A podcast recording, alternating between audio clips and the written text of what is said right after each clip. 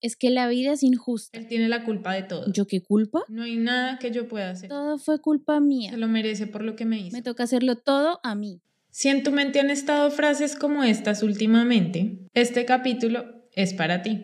Soy Jennifer. Y yo soy Andrea. Bienvenidos a Matizadas. Hoy vamos a hablar de la responsabilidad y de la culpa.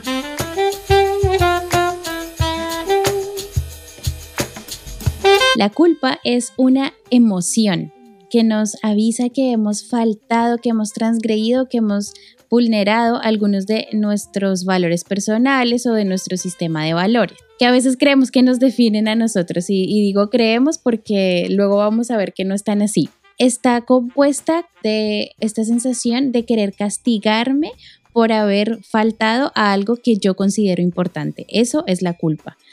Recuerden, una emoción.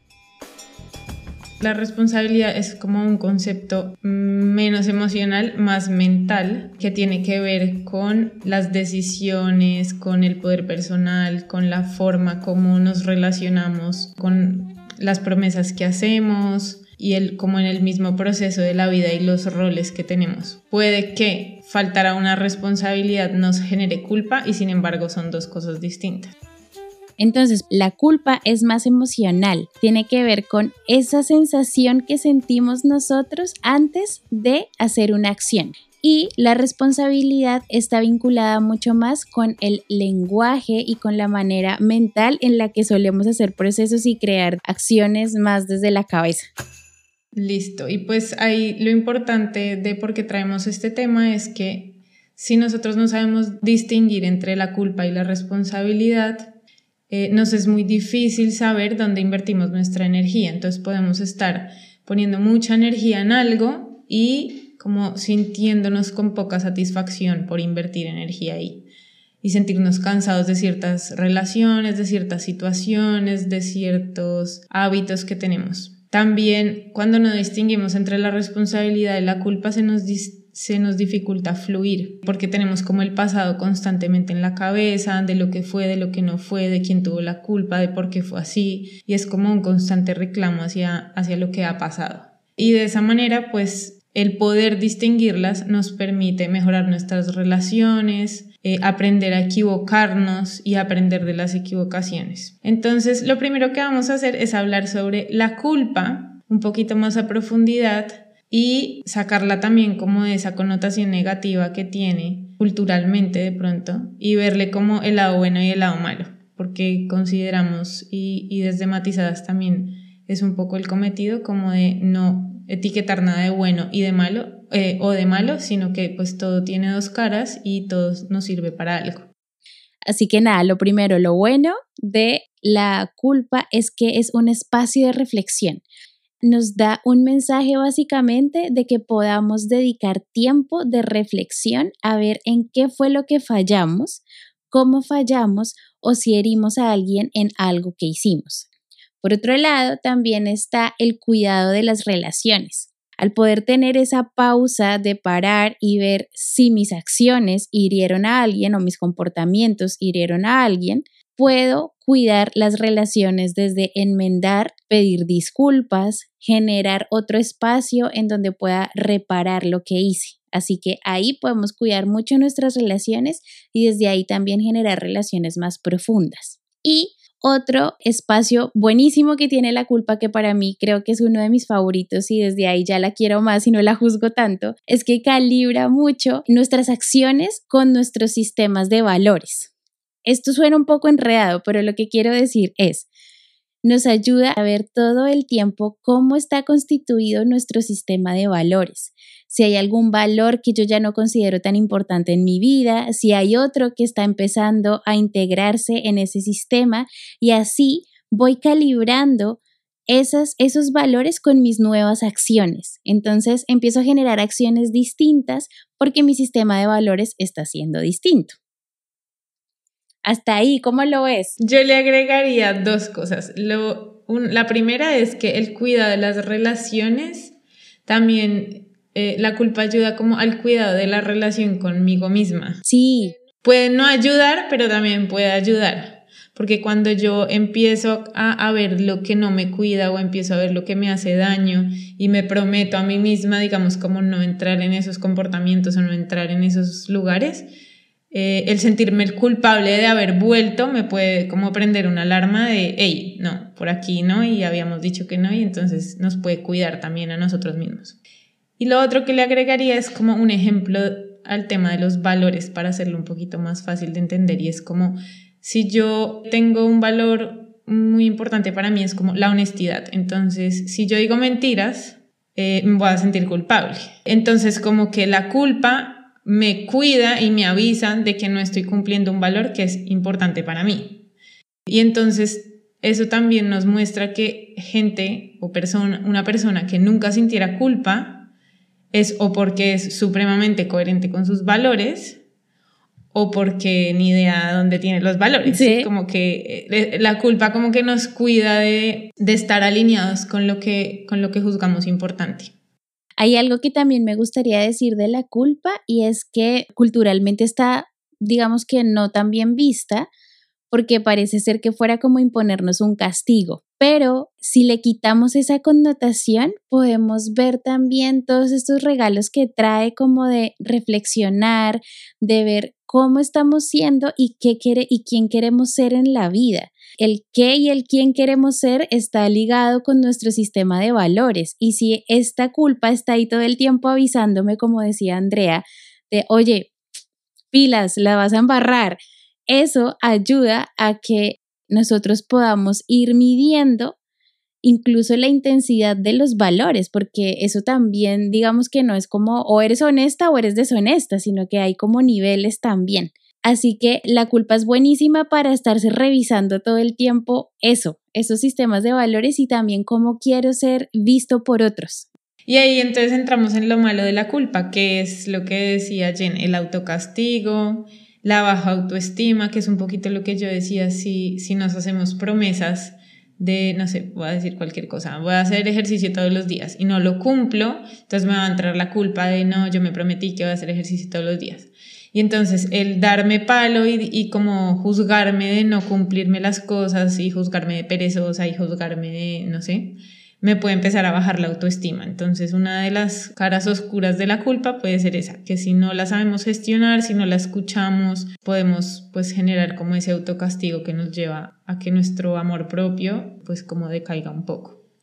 Otra cosa que puede suceder es que cuando sentamos culpa nos escondamos de los demás como que estamos en deuda con alguien, entonces mejor me escondo y eso está como muy ligado con la vergüenza también. Y adicional a eso perdemos el nivel frente al otro porque es como al sentirnos culpables como que ponemos al otro en, en un lugar superior. Y bueno, está como esa parte que tiene que ver de la culpa conmigo, pero también hay otra partecita que es hacia el exterior y ahí es donde le echamos la culpa a los otros. Entonces, si no madrugué fue porque mis amigos me tuvieron hasta tarde en la fiesta. O si no hice deporte fue porque me llamó alguien de la oficina que siempre me llama y entonces se me olvidó y entonces es culpa de los otros que no hayamos hecho deporte. O ese tipo de cosas, como que esas excusas que nos armamos a partir de echarle la culpa a los demás. Y esas mismas excusas realmente lo que buscan es como que encontremos explicaciones y sentido a lo que nos pasa. Entonces,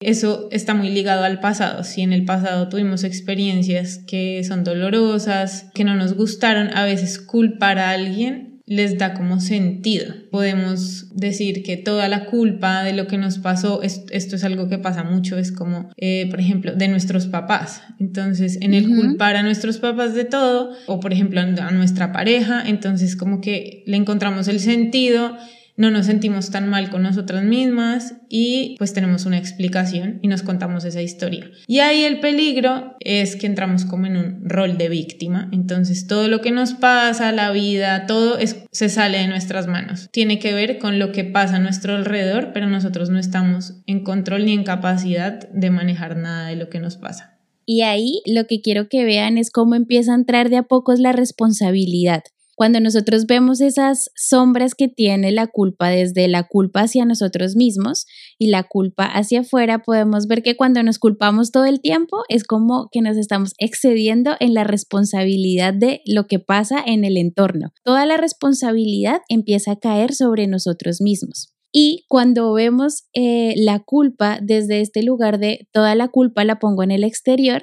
justamente lo que hacemos desde ese rol de víctima es quitarnos toda la responsabilidad a nosotros. La responsabilidad se la paso al mundo y yo aquí básicamente estoy súper indefenso y no tengo cómo lidiar con la vida. Entonces ahí de a poquitos, como ven, va entrando ahí la, la responsabilidad. Sí, y justamente eso, porque la responsabilidad tiene que ver con el poder personal de llevar a cabo cosas, esa energía que ponemos en poder lograr lo que nos proponemos también. Entonces, dentro de la, digamos que de la luz de la responsabilidad, vemos que hay muchísima posibilidad de aprendizaje, porque yo puedo hacer algo y también dentro de la responsabilidad de eso que hice, decir, ok, asumir, yo tomé esta decisión y me equivoqué. Y entonces si yo acepto que me equivoqué por haber tomado esta decisión, puedo aprender de ese error, puedo enmendar el error y mi capacidad de acción se amplía. Y también desde la mirada de, la responsabilidad, yo estoy al mismo nivel del otro, porque de alguna manera todos tenemos como las mismas responsabilidades como personas la responsabilidad, ahí entraremos en, en, próximos capítulos más seguramente en este tema, pero es como la responsabilidad, por ejemplo, de mi felicidad, no es como que, ah, yo tengo esa responsabilidad y Jen no la tiene. Exactamente. O la responsabilidad de mi bienestar la tengo yo y hay gente que no, o yo no tengo esa responsabilidad y hay otra gente que me tiene que hacer feliz a mí. Eso nos pone a todos de alguna manera en el mismo, en el mismo nivel.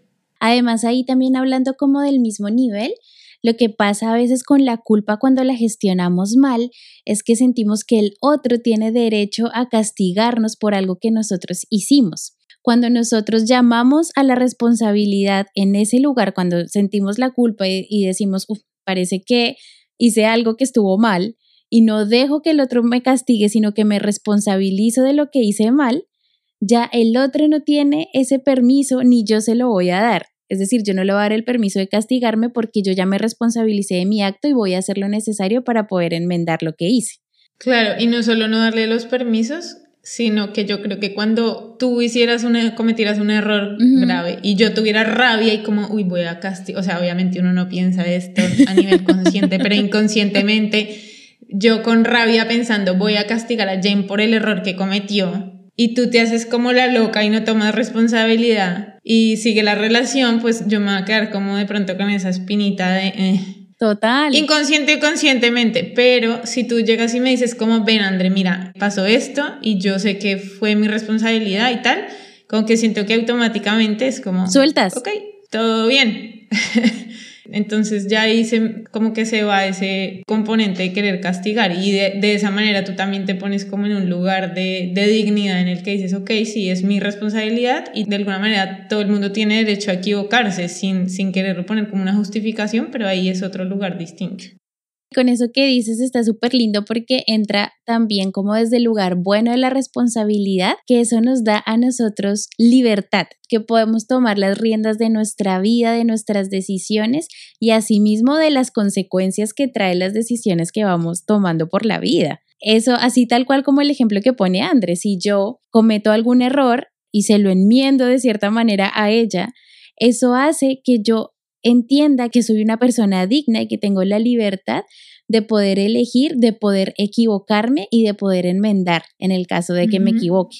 Y asumiendo esas consecuencias, en paz con las consecuencias, así sean un dolor de cabeza, pero es un, un lugar distinto. Y eso también genera lazos más fuertes y hace que las relaciones sean más saludables, porque digamos que puede que en una relación superficial o en una, pues como una relación superficial, quiero decir, no tan cercana, o en el corto plazo puede que eso no sea tan evidente. Pero lógicamente, si yo estoy en una relación en donde alguien me echa la responsabilidad o me echa la culpa de las cosas y nunca toma como un lugar de responsabilidad pues ahí es más difícil que yo quiera sostener esa relación a largo plazo. Y más saludables en el sentido también, como es lo que yo decía, probablemente ahí van a quedar rencores, resentimientos y como un montón de emociones no resueltas que hacen que esa relación se vaya dañando con el tiempo y eventualmente, por ejemplo, salga mi voluntad de castigo de manera consciente o inconsciente, porque pues tengo ahí eso como en la mente. Sí, como guardadito, el guardado ahí que no me dejan paz. El guardado, y, el famoso guardado. Y sabes también yo que veo ahí que hace que, que se generen lazos mucho más fuertes y relaciones mucho más sanas y tiene que ver con entender y esto también es un tema del que vamos a hablar en algún momento y es el tema de la perfección. Nosotros cuando empezamos a tener relaciones y, a relaciones nos, nos, referimos con no solo relaciones de pareja, sino el relacionamiento en general con personas, estamos buscando como la perfección en el otro. Y nos pasa que si nos hacen algo, entonces ya no está tan chévere y queremos empezar a culpar, quitándole la responsabilidad al otro también. Entonces, aquí lo bonito de la responsabilidad cuando uno la trae a las relaciones es darse cuenta, uno, que la otra persona no es perfecta y dos, que tiene derecho a hacerse responsable de lo que hizo que me hirió de alguna manera no se trata de, buscar relaciones perfectas, sino de buscar relaciones donde las personas se hagan cargo de sus responsabilidades. Y ahí se generan lazos de confianza mucho más fuertes, relaciones en donde yo puedo hablar y decir lo que me pasa, relaciones en donde le doy permiso al otro y me doy permiso a mí de equivocarnos, porque pasa, somos seres humanos y es como lo que es más seguro que vamos a hacer después de la muerte, después de, o sea, es, siempre nos vamos a equivocar. Entonces, eso, darle el permiso al otro y darnos permiso a nosotros de eso, eso sí genera relaciones sanas, no, no esperar que los otros hagan todo bien o esperar o exigirme a mí hacer todo bien por los otros. Y me encanta eso que dices porque siento que ata perfecto el camino de, o sea, si yo entiendo que yo como ser humano tengo una responsabilidad y que dentro de esa responsabilidad tomo una serie de decisiones y que esas decisiones pueden ser erróneas o no. Entonces, cuando yo ya tengo eso muy comprendido, me queda mucho más fácil entender que el otro ser humano también tiene responsabilidades y toma decisiones que también pueden ser erróneas. O incluso puede no tomar decisiones como parte de esa decisión, digamos. Entonces ahí es como mucho más fácil poder empatizar con el otro en sus cosas. Porque yo, así como me entiendo que no soy perfecta, pues puedo entender al otro que tampoco es perfecto y dejo de tener esa expectativa súper alta. Y por eso es que este tema de la responsabilidad, eh, y creo que fue también una de las motivaciones para tomarlo como primer tema del podcast, es que este tema de la responsabilidad tiene todo que ver con empezar el camino del desarrollo personal. así es. Porque la única manera de nosotros poder generar mayor bienestar en nuestra vida es tomando responsabilidad. Y tiene que ver con eso que les decía antes, como si yo estoy esperando que alguien me haga feliz y culpa a todo el mundo de que me mete en problemas o que me amarga la vida y no tomo responsabilidad de mi propia felicidad, de mi propio bienestar, pues me puedo quedar esperando y seguramente nada va a cambiar. O si yo me estoy quejando todo el rato de una situación y no me gusta cierta cosa, mi trabajo, un amigo que me tiene fastidiada por algo, lo que sea, y no tomo responsabilidad de eso para tener una conversación constructiva o no tomo responsabilidad de, la situación para cambiarla, pues probablemente esa situación no se va a desaparecer por arte de magia. Entonces, parte de tomar responsabilidad es cuando empezamos a hacer un proceso de desarrollo personal, de darnos cuenta de que nosotros somos responsables de nuestras emociones, de nuestras decisiones, de nuestras conversaciones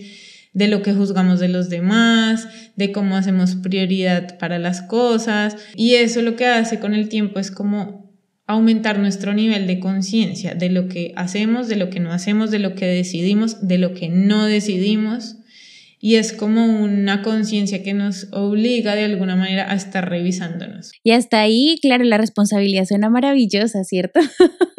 Pero como eh, hablábamos y les decíamos en matizadas, mm, la idea no es poner en un altar unas cosas, sino que las veamos desde sus dos lugares como lo tiene todo en la vida.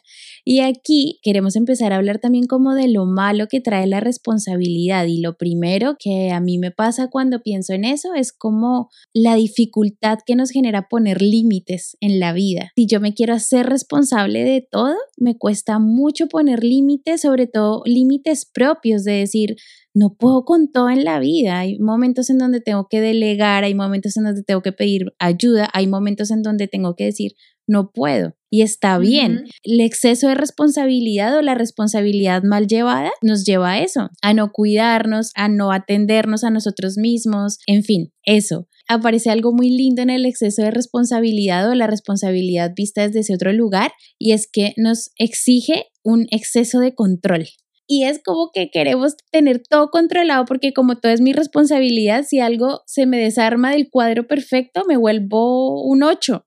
Y el tener la responsabilidad desde ese lugar en donde me exige tanto control es imposible sostener porque el control no lo poseemos nosotros en muchas cosas de la vida, en muchas cosas de la vida no lo tenemos. Imagínense lo que pasó cuando cuando cuando empezó todo esto del COVID, era algo que nos estaba llegando a todos de manera transversal y que nadie podía controlar. Y yo quisiera ahí como mencionar algunos como ejemplos, digamos, este tema de yo me tomo la responsabilidad de todo puede ser algo muy del lugar de las mamás, por ejemplo, que es como que todo lo queremos tener perfecto en la casa para los hijos, entonces yo hago esto, yo hago lo otro y, y de repente como que se nos va la vida, los días, los años y estamos cansadas y agobiadas con tantas cosas, sobre todo si también trabajamos, no sé qué, entonces mil tareas porque todo se vuelve nuestra responsabilidad. En muchos casos pasa eso.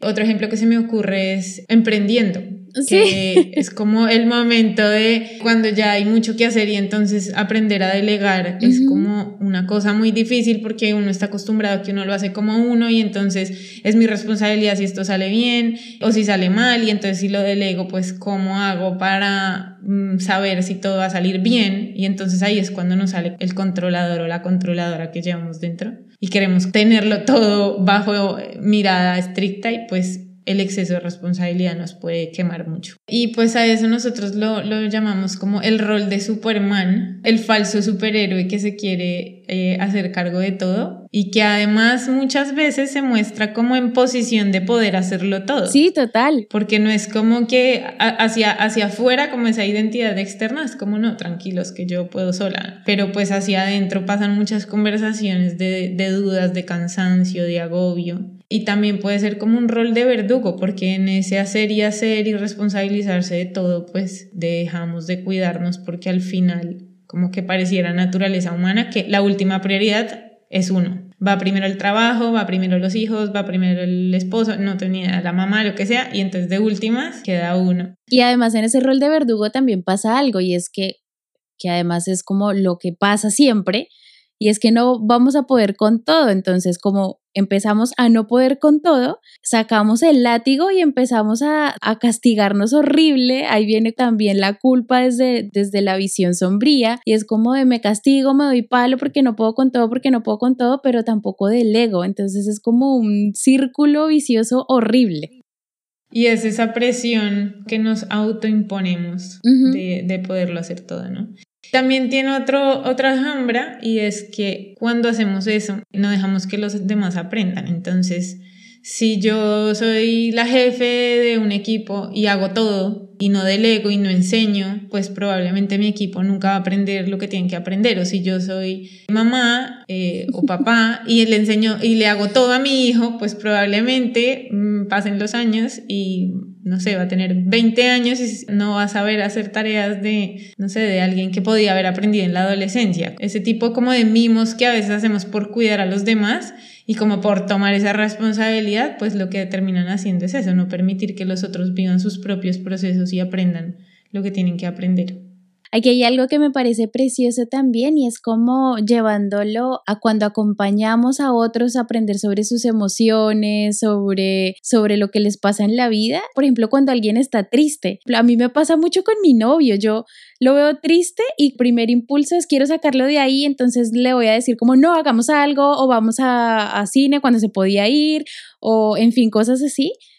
Y ahí le estoy quitando a él la oportunidad de que aprenda a gestionar sus emociones, así sea una emoción que no se sienta chévere. Sobre todo porque si algo necesita la tristeza es tiempo, como de uno verse con la tristeza y como, hola, ¿qué más? Total. Salir de ahí para ignorarla no sirve tanto, pero sí, te entiendo.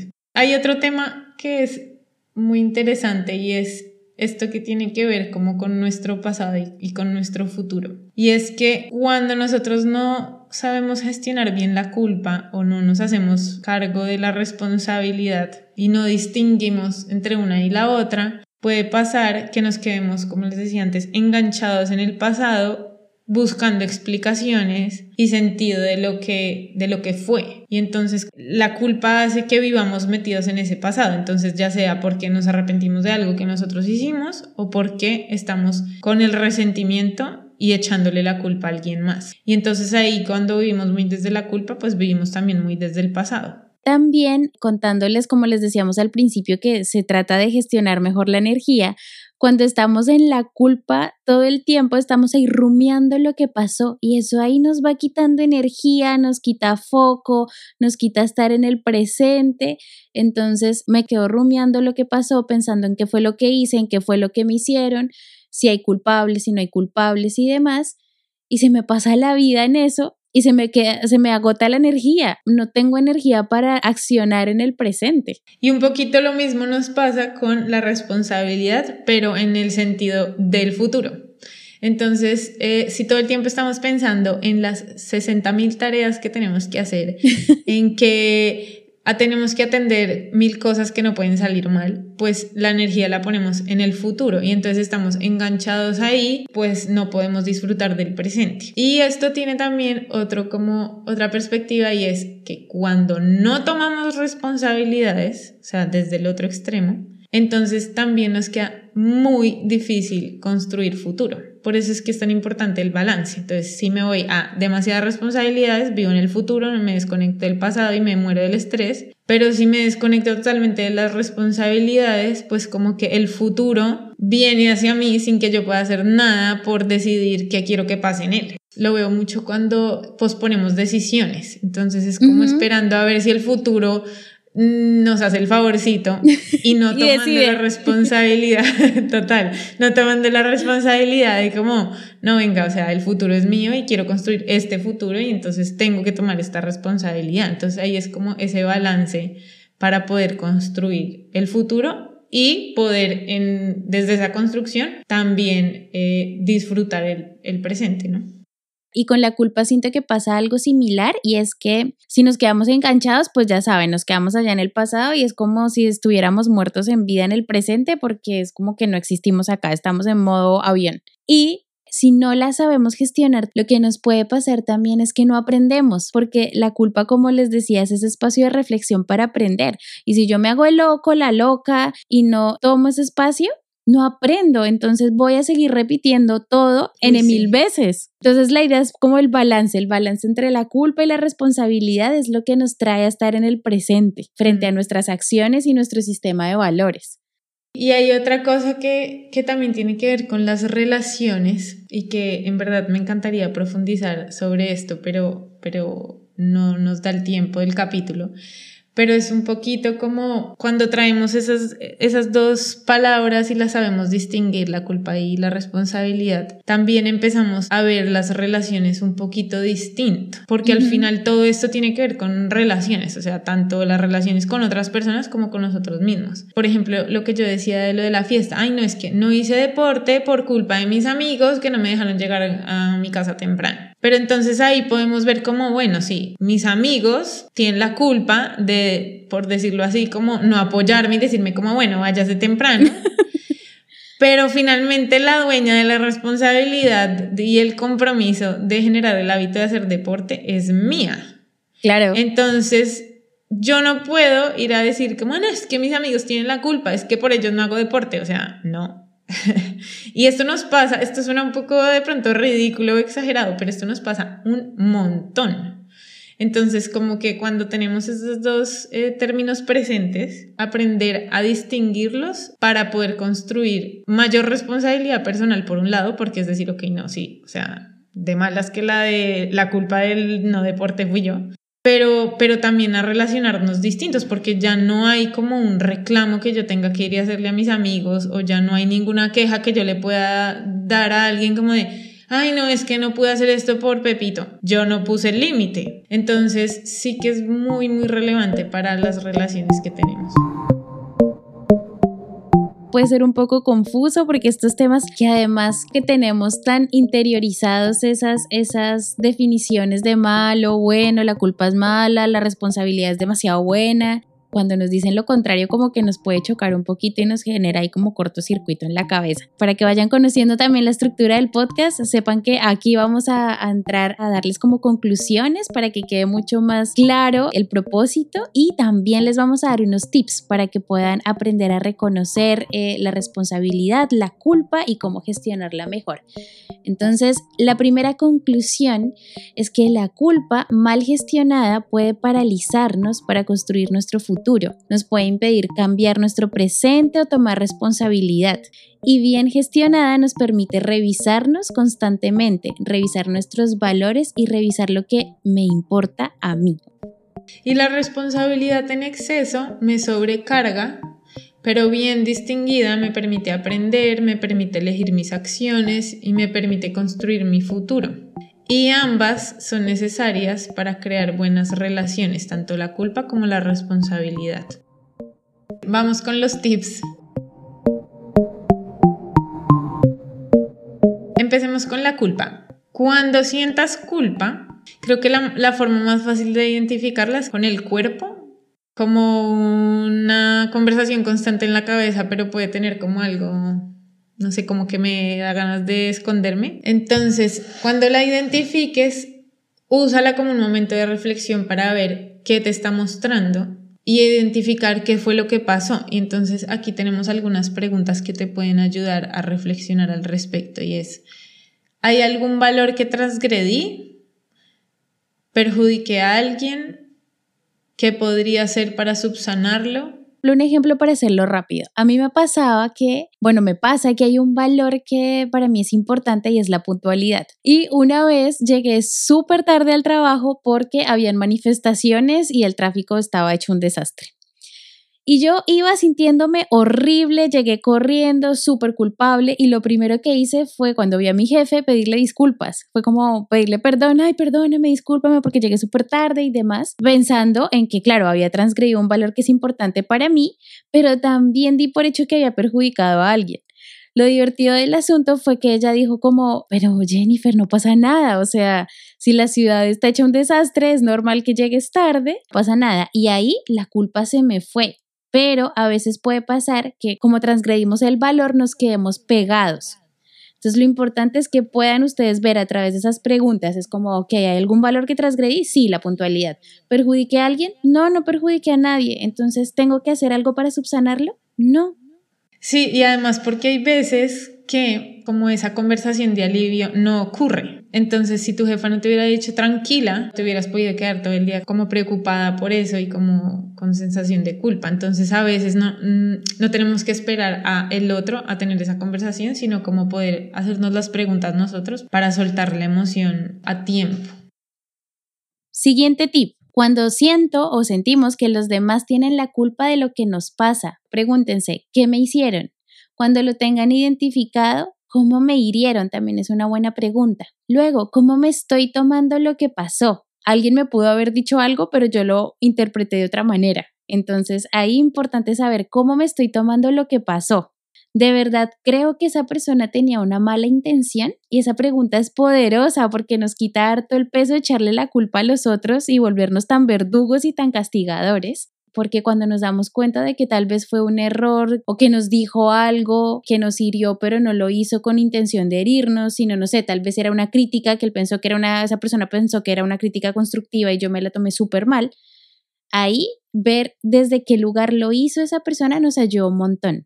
Tengo otro ejemplo todavía más contundente que es que nos pasa mucho a las mujeres y es el tema de los piropos puede pasar y de verdad puede ser legítimo como reclamar unas disculpas, pero puede pasar que la persona no haya tenido una mala intención. Eh, de hecho, hace poco estaba hablando de eso con unas amigas como cuando te dicen, a mí me pasa como, ay, eh, ¿cómo estás de flaca? Y pues, mm, ajá. y entonces como que, claro, yo lo que veo es que la otra persona no tiene una mala intención y no, obviamente no está buscando herirme, pero pues igual es como que me siento incómoda porque no sé qué responder a eso, entonces eso tiene que ver más conmigo que con el otro y pues me, me toca tomar responsabilidad de eso, más que responderle mal al otro o tal.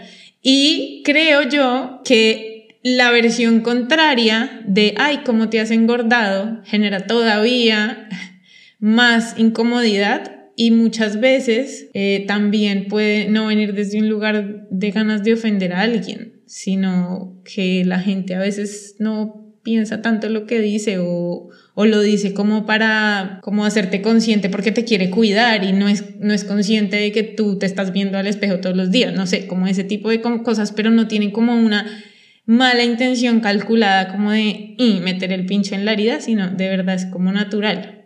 Y además que también puede ser pura respuesta general social que tenemos y, no nos damos cuenta. Y ahí, por ejemplo, está buenísimo eso porque ahí viene la otra pregunta que sirve un montón y es ¿qué podría haber hecho yo diferente? Y en ese ejemplo que pones me encanta porque a veces a uno le dicen como, ay, ¿cómo estás de flaca? Y uno responde, gracias. Total. O sea, nunca sé qué responder.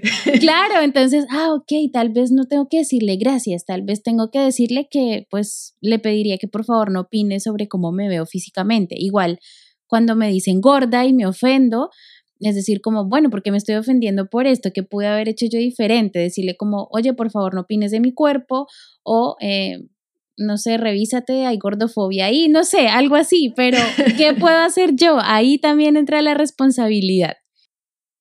El otro tip, cuando siento que tengo demasiadas responsabilidades, que ese creo que lo conocemos varias. Pero nada. Ni idea, ni idea, nunca me ha pasado eso. Responsabilidad, responsabilidades. Listo, entonces, cuando sentimos que tenemos demasiadas responsabilidades, pregúntense, ¿esto realmente me corresponde a mí? Ahí ya se quitan, se los juro, como el 80%. Si uno se hiciera esas preguntas antes de actuar, creo que haría la mitad de lo que hace. y se estresaría menos. Total. Ahí, si no, si no, si digamos que eso no les corresponde a ustedes, están poniendo demasiada energía a algo. Entonces también pregúntense, ¿estoy poniéndole más energía yo a esto que el dueño de la responsabilidad? Claro, por ejemplo, uno a veces dice, bueno, le voy a ayudar a, esta persona a, yo que sé, a hacer su proyecto. Y en ese proceso termina uno haciéndole todo el plan, el no sé qué, eh, y pues la otra persona como esperando que uno le haga y no, o sea, hay como que tomar un poquito de conciencia porque a veces es, es, lo que hablamos antes, como no estoy permitiendo que el otro aprenda si yo le estoy haciendo todo. Entonces, una cosa es como te acompaño y te puedo hasta cierto punto apoyar y otra cosa es ya ponerme yo a hacer lo que debería ser tu responsabilidad.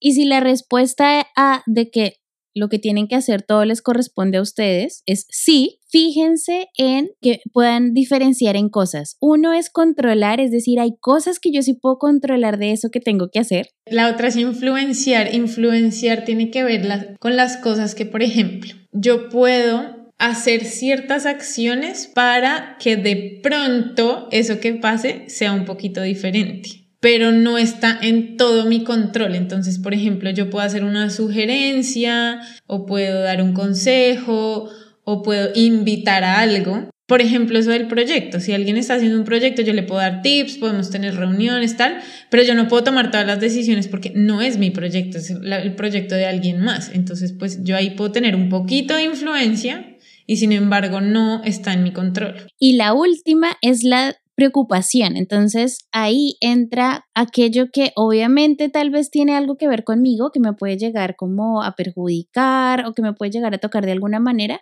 pero pues no puedo hacer mucho. Y ahí tenemos de ejemplo el COVID, es decir, claro, nosotros nos podemos preocupar por el COVID, no queremos que nos dé COVID, no queremos que a nuestra familia le pase nada, pero más allá de cuidarnos y seguir las normas, no podemos hacer nada más.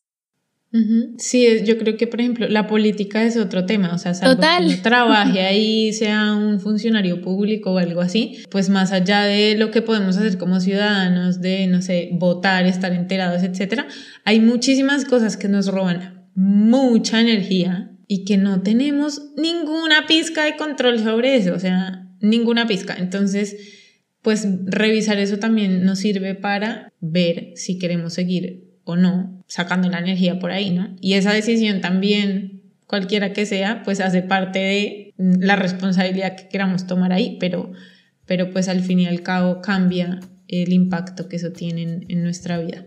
Total. Así que nada, con esto cerramos el capítulo. Esperamos que haya sido de gran aprendizaje para ustedes, que vean los beneficios de diferenciar la culpa de la responsabilidad, que sigan los tips porque eso les va a ayudar mucho a entenderlo más fácilmente porque en la teoría suena divino, fácil, pero la única forma de interiorizar todo esto es haciéndolo, siendo conscientes y estándonos revisando y viéndonos periódicamente. Exacto, entonces recuerden eh, esto que no hemos dicho y es que en el blog de Empieza por mí van a quedar todas las notas del capítulo y las preguntas para que las puedan copiar de ahí y no tengan que hacerle de vuelta a la grabación mil veces eh, para que las puedan utilizar y de verdad ponerlas en práctica. Empieza por mí es la página web donde va a quedar colgado, entonces sería el link empieza por mí.com slash matizadas 001. Igual el link queda en las notas por si acaso. Pues nos vemos en el próximo capítulo. Bye. Chao. Hay varias formas de apoyar este proyecto. Compártelo, dale like y habla con Andrea y Jennifer dejándonos un audio en anchor.fm barra matizadas. Allí puedes contarnos tus dudas, sugerencias, historias o propuestas de temas a conversar. Suscríbete en anchor.fm, Spotify, Pocket Casts, iBox, Google Podcast o Apple Podcast. Recuerden nuestras redes. Nos pueden encontrar en Instagram como arroba desencontrarme y arroba empieza por mí guion bajo. Matizadas es una creación de Jennifer Camargo y Andrea Knudsen. Música original, John Martínez. Locución, Víctor J. García. Realización en Madrid, España.